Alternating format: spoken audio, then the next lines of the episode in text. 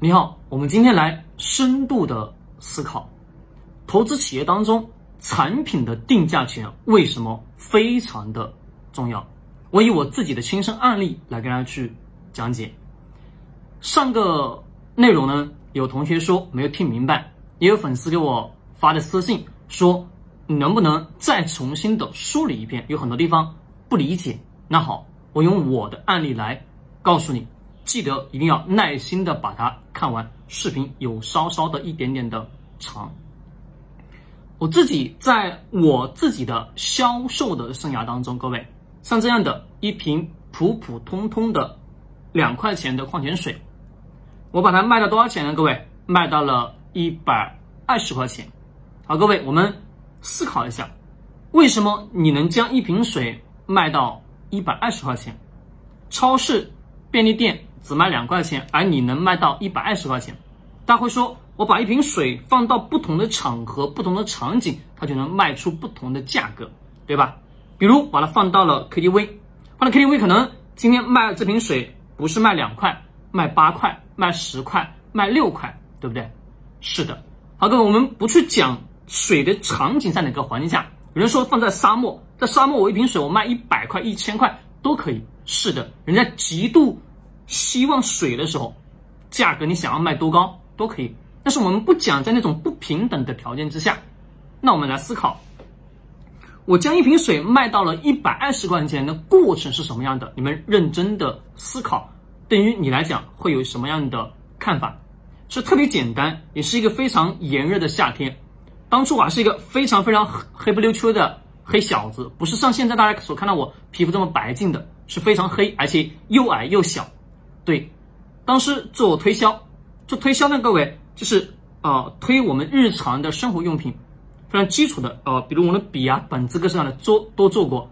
那各位，我当初把一瓶水卖到一百二十块钱，一个夏天把这瓶矿泉水卖给了一个女士，而且又非常的漂亮又年轻啊。当时走过去，我跟她说啊，美女需不需要水？人家说不需要。但是在我的一再一再的强调之下，我会告诉她。这个水啊，对于他现在来说是有多么多么的好。我说这么炎热的夏天当中，连说了很多很多的赞美的语言，赞美语言以后，又会去跟这个女孩聊一些，比如有意思的话题，或者说啊幽默性的一些话题，或者说夸赞这个呃她的衣服穿着等等的这些东西。那最后呢，他愿意为我掏一百二十块钱去买了我手上的这么一瓶普普通通的矿泉水。那各位。你思考一下，他为什么说愿意花这么一百二十块钱去买超市里面他能买得到的两块钱一瓶的水呢？真正的意义的价值背后，他付给你一百二十的元的这个逻辑是什么东西？各位，你们告诉我答案，可能你根本想象不到。那各位，我再反问大家一个问题：你今天所在的这家企业，或者说你今天所生产的这个产品，凭什么？你要卖这个价格，乃至后面再加一个，凭什么？凭什么用户去选择你？我选择你的好处、特性、特点是什么？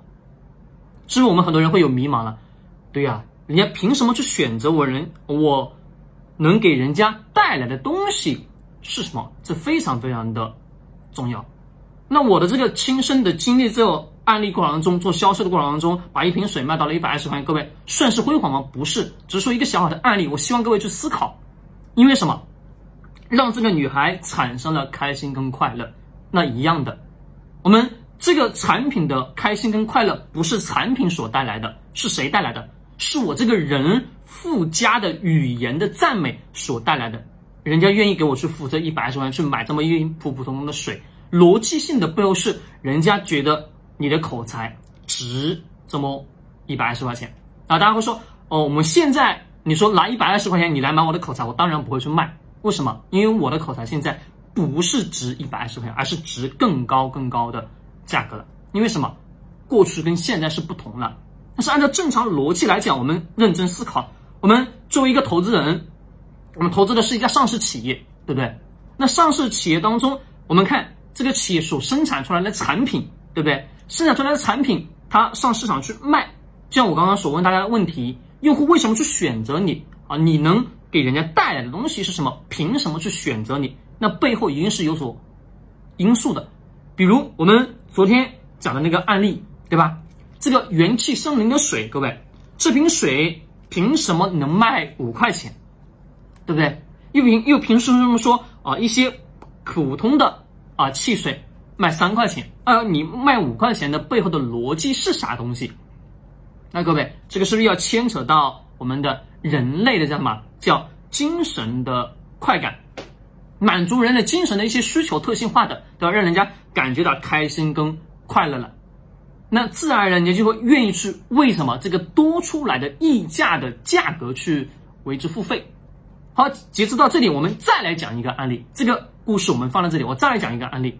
在我们日常的，我们看到的非常多的九零后甚至零零后，他们跟这些客户去谈这个业务的时候，各位你们告诉我，是还还是按照我们过去的那种逻辑吗？说，哎呀，老板陈总你来了，那好，我今天我请你去五星级饭店啊，去吃个饭，好吧？去按个摩泡个脚，对吧？啊，舒舒服服的，咱们把合作一谈，各位。是能谈成吗？现在的能谈成吗？谈不成。为什么谈不成？因为你要是你的客户他的年龄层次是什么样的，什么样的？那我们想，这个客户层次是九零后，九零后他特天性是什么？爱玩，对吧？爱玩的好，我就根据他爱玩的这个特性去给他找到共同相好的什么一些特性需求，两个人产生共鸣，我们把它称之为叫做共情。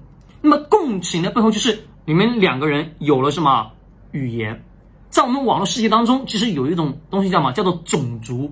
什么叫种族呢？各位，种族也就是说你在玩这款游戏，好，OK，我也在玩这个游这款游戏。那好，你们发现这两个人之间是会有特别特别多的一些话题语言去进行一个沟通。而这两个人一沟通，你发现彼此之间什么陌生感就没有了，就变得非常非常的什么亲密。是我们今天所看到很多哦。网络世界当中的很多女孩子恋爱也是如此啊，玩一款游戏对吧？啊，男孩子玩的很好，带着女孩子一起去玩啊，发现两个人什么产生了恋情关系。对的，没错。那各位能快速去拉近什么人之间的一些陌生感，拉近两个人之间的什么亲密感？那我们认真的思考，我们作为一个投资人的时候，一样的要回过头来去想想。我们投资的这家企业，它生产出来的产品，老百姓凭什么去选择它？选择它的逻辑原因是什么？如果说我们单单纯纯说以定价权的方式啊，这个定价权是什么方式呢？也就是定价两块钱，对吧？好，OK，定价两块钱，你这个水的标语不管是什么样子的，那各位其他的啊产品的水是不是也都是一样的吧？是的，那各位这个产品的定价啊，一瓶水两块钱，它原有的。定价什么是产品本身的一种价值？那这个时候我们要思考，那我的这瓶水我定价五块钱，甚至五百块钱，甚至一千块钱、一万块钱，各位，逻辑背后是什么？为什么你能把一瓶普通水卖到一万、卖到两万，甚至能卖到一百二十块钱？我自己的亲身案例，各位，那背后一定是附带了某一种特殊化的什么叫属性、附加价值，要么是精神层面的什么，要么是给人家带来开心跟快乐的，要么更多什么是你能让人家。感受到某一种特性化的什么叫精神愉悦上的一种满足跟快乐。那投资企业当中，它这款产品也是一样的。你的这个投资的这个企业，它的产品的逻辑，它的定价权是取决于什么？两款产品同类型的产品，一款卖两块，一款卖一百块，或者说卖更高的价格。那各位，更高的价格跟低的价格，它们俩之间这瓶水之间的区别到底是什么？各位，一个。人家会告诉你我是什么，各位不用多说了，大自然的搬运工，对吧？那么我告诉你，我一种一种水是某某某稀缺的地方所运过来的，对吧？阿尔卑斯的水给你运过来的，这瓶水我卖你一百块，各位你买还是不买？大家会说这种感觉是不同的，为什么不同呢？在我们的人类的精神领域当中，有一个什么叫做虚荣感？比如说我们今天呢，我就带一个普普通通的表，或者说我手上不带表，各位。大会说这个人没有钱，没错吧？但是当突然一天我手上戴什么几百万的表，各位，你告诉我是不是在你的认知观当中，好像这个人就是有钱的，对吧？那一样的人都是什么拥有虚荣心的。那比如我们两个人坐在一起，我今天喝两块钱的水，你喝你喝那个一百块钱的水，或者说喝一千块钱的水的时候，各位，你是不是感觉我们俩的身份的地位是不同的呀？是不是各位？对的，为什么？是因为你觉得你喝的那瓶水一千块钱，你觉得你的身的价值就是你身份的价值会更高，对吧？我喝两块钱水，好像我就是一个真的就是一个普通人而已。各位，其实，在人的内心当中一定是如此。那我们回到投资上也是一样的，就是营销跟投资是相辅相成的，它是所结合到一起的。那我们去看一家企业它的产品的定价权，那么重要的核心是我们两个就知道。用户不断不断去选择这家企业的产品，那当然，他就拥有什么定价权？那定价权的过程中，一定什么是具有了唯一性？唯一性的逻辑是我卖的这款水，给这个用户所带来的某一种价值属性是不同的，只有我能给你带来，而其他人没办法去给你带来，对吧？你说我一瓶两块钱的水，你说我今天我给你带来什么？带来了百万身价的一种感觉，各位可能吗？不可能，为什么？因为你当初这瓶水的定位就是如此。普通老百姓喝的两块钱，对吧？那我另外做一款水，这款水的定价就定一千块钱。那定一千块钱什么？是我告诉你，我这款水是从哪哪哪个地方来的，同时还会去告诉你一个逻辑，什么？它能彰显你的身份跟价值感。就比如我们大量人在买车的时候，会去选择那些比较有名的，是吧？奔驰、宝马，这些是大马路上非常非常常见的。那我们想，为什么这这么多人大众的认知观念中会认为这些车都是好车呢？是因为这些车，在这个人开的那一瞬间，他好像是彰显了他某一种实力，或者说叫做什么身份的一种感觉跟感知吧。是的，那各位，我们现在的所有的用户群体，我们啊，我们昨天的讲的案例当中，我们的什么这些年轻的群体，他们为什么去选择一瓶水，或者选择那种？比如这瓶水，对吧？或者会去选择这种元气森林呢？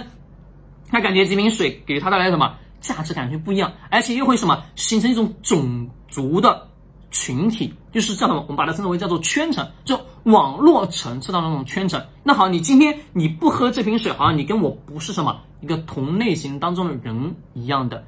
那这是属于营销的。那么回到我们投资上，依然也就是如此。产品要让用户去选择，那当然。除了有定价权以外，还有一个最为核心的是，你能给人家带来一种唯一性。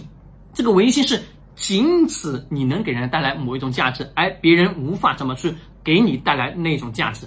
那我们想想，你的产品是不是拥有了定价权？那自然而然，在我们企业投资过程中也会形成一种叫什么？叫做叫什么？叫护城河，或者说叫企业的竞争优势。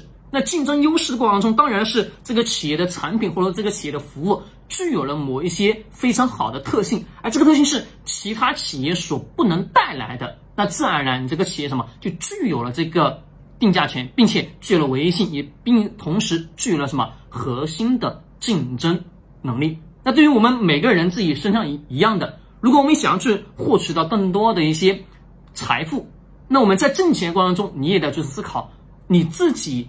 是在这个社会当中去生存，你能给人家带来哪些有价值的东西？而这个有价值的东西是不是仅此你一个人能带来，而其他人没办法什么去取代你？那自然而然你就能什么获得巨大的价值感，获得巨大的金钱的超额回报，这一定是如此。那企业投资跟我们的企业营销，其实它都属于什么一个大的整体。那我们今天所讲的这个。案例所讲的这个啊一套这个内容，我希望是对你有所启发，甚至什么能引发你的深度思考，并且对你的投资或者说对你的营销有一点点什么启发。我们下个内容再见，记得给我点关注或者转发，我们下期再见。